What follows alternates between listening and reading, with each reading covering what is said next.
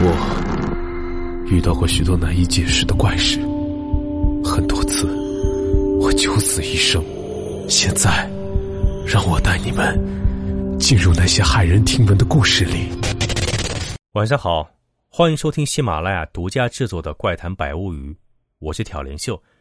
今天要讲的故事来自一位朋友核桃的分享。这个故事是核桃一个同学表哥的亲身经历。核桃同学的表哥原本在某个小县城里开饭馆，饭馆生意很不错，表哥赚了不少钱。但后来他把饭馆开了，改行做了旅馆。其实说旅馆呢不是很准确，更确切的说法是农家乐，就是那种开在旅游景区里面，前面吃饭，后面住店的多功能旅馆。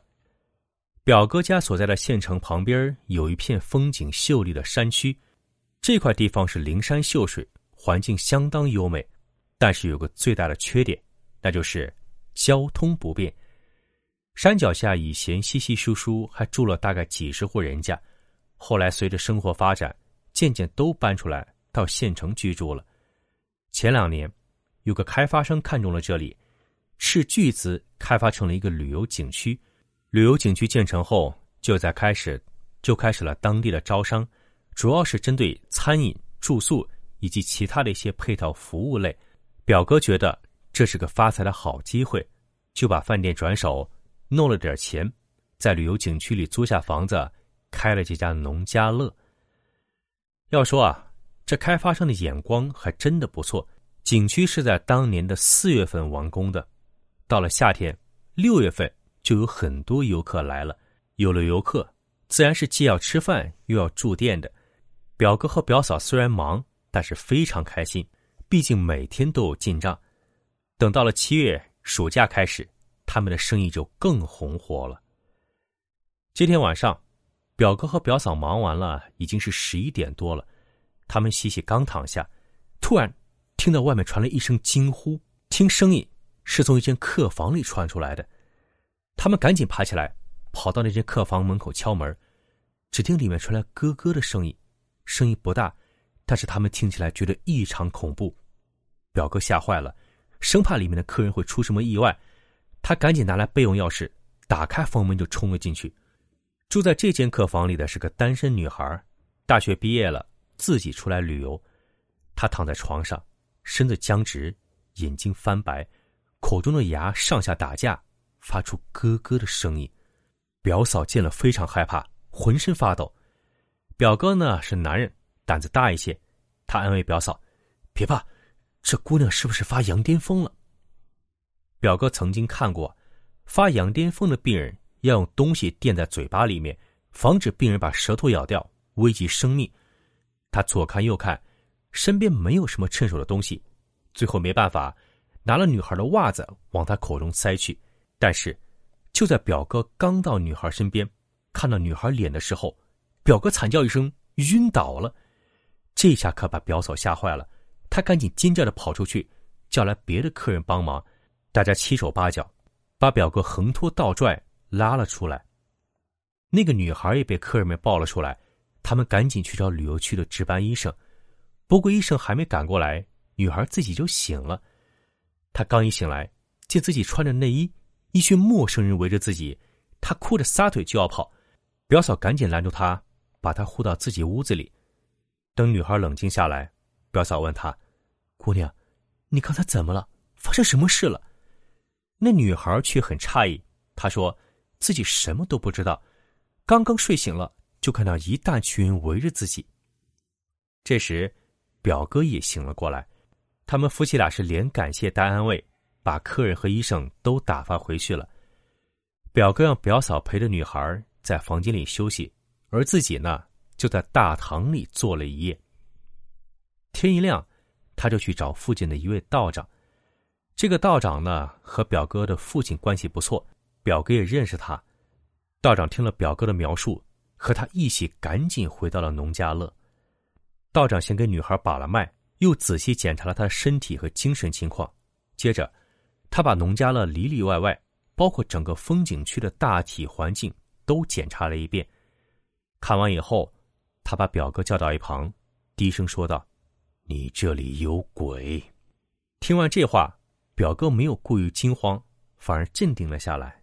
其实啊，他早就想到了，原来表哥昨天晚上之所以被吓晕过去，就是和女孩的正面刚一打照面，看见女孩的脸皮底下隐藏着一张脸，那是一个老头的相貌，只是不知是女孩的原因，还是他这个农家乐闹鬼了。那个道长说。和那个闺女没有关系，是你这里闹鬼，还好不是很凶，我帮你处理看看吧。表哥连声表示感谢。道长接下来连做了三天法事，做完后，他把表哥叫来，告诉他事情的起因经过。清朝末年，这里有个小村子，村中有个读书人，读了一辈子的书，但是连个秀才都没考上。有次去县里赶考，结果又失败了。他一时想不开，就跳河自杀。这时，正好被邻村一个人给救了下来。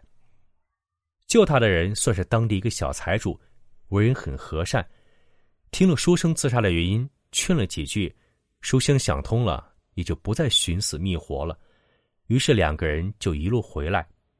经过这次，两人一来二去，就成了知心的朋友。这个读书人除了读书之外，没有任何谋生手段，家里非常穷，经常是饥一顿饱一顿的。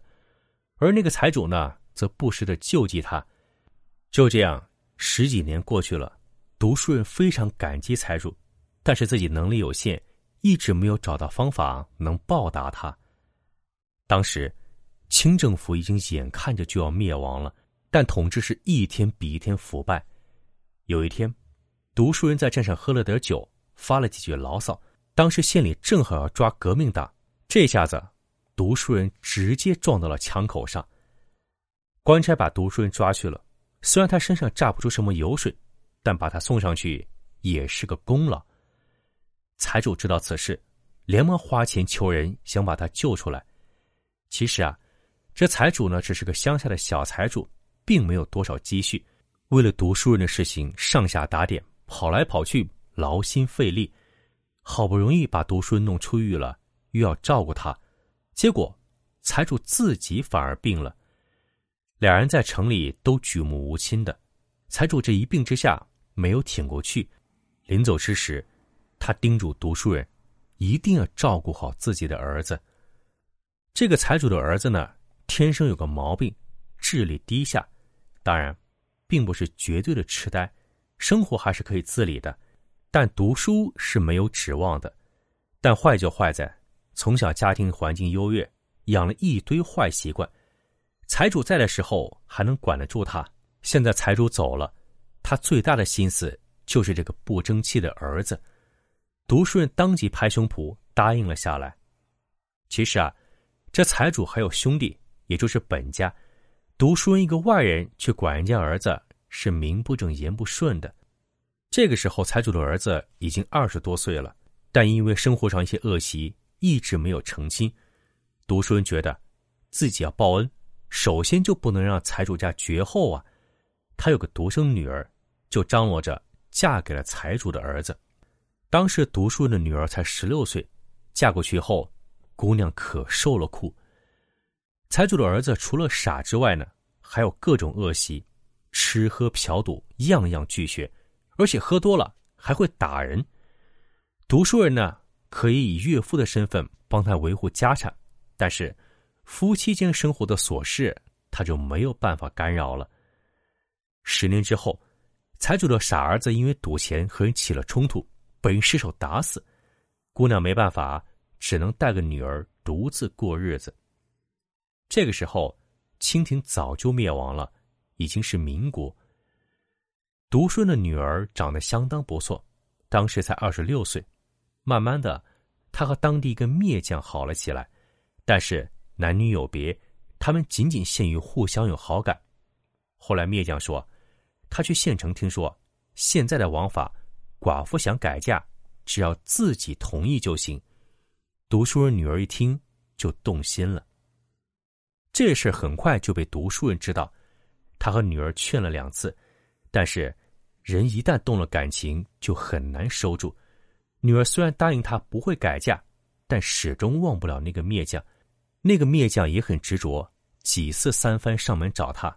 当然，两人之间是清白的，没有任何越轨的事情。读书人呢，脑子比较迂腐，他心想，千万不能出丑，更不能让财主家丢人。于是想不开，头脑一热。他杀了女儿，自己也自杀了。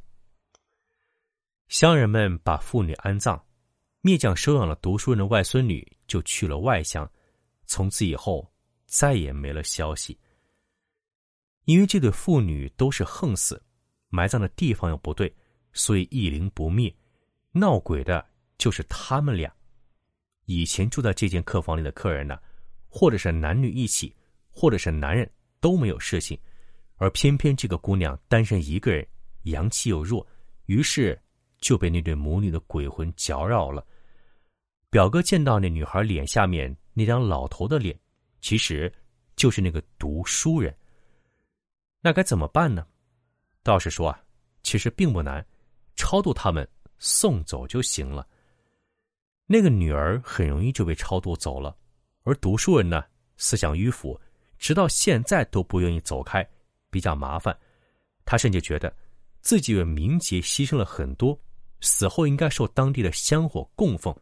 表哥知道后坚决不同意，他觉得这个读书人当年杀了自己的女儿，下手这么狠，还受什么香火供奉？于是他让那位道长把这个读书人强行给超度了。从此以后，表哥的农家乐太太平平，生意也非常红火。再也没有出过怪事儿。好，今天的故事就给您讲到这儿。如果您想收听更多神秘诡谲的传说，欢迎在喜马拉雅搜索“挑帘秀”。哦，对了，下周一四月二十五号，秀哥的新节目《挑帘夜谈之怀古观》就要正式上线了。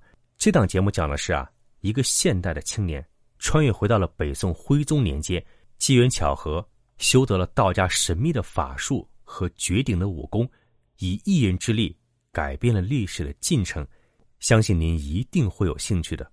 新书很长，两百多集，每天更新三集，好故事等你来哦。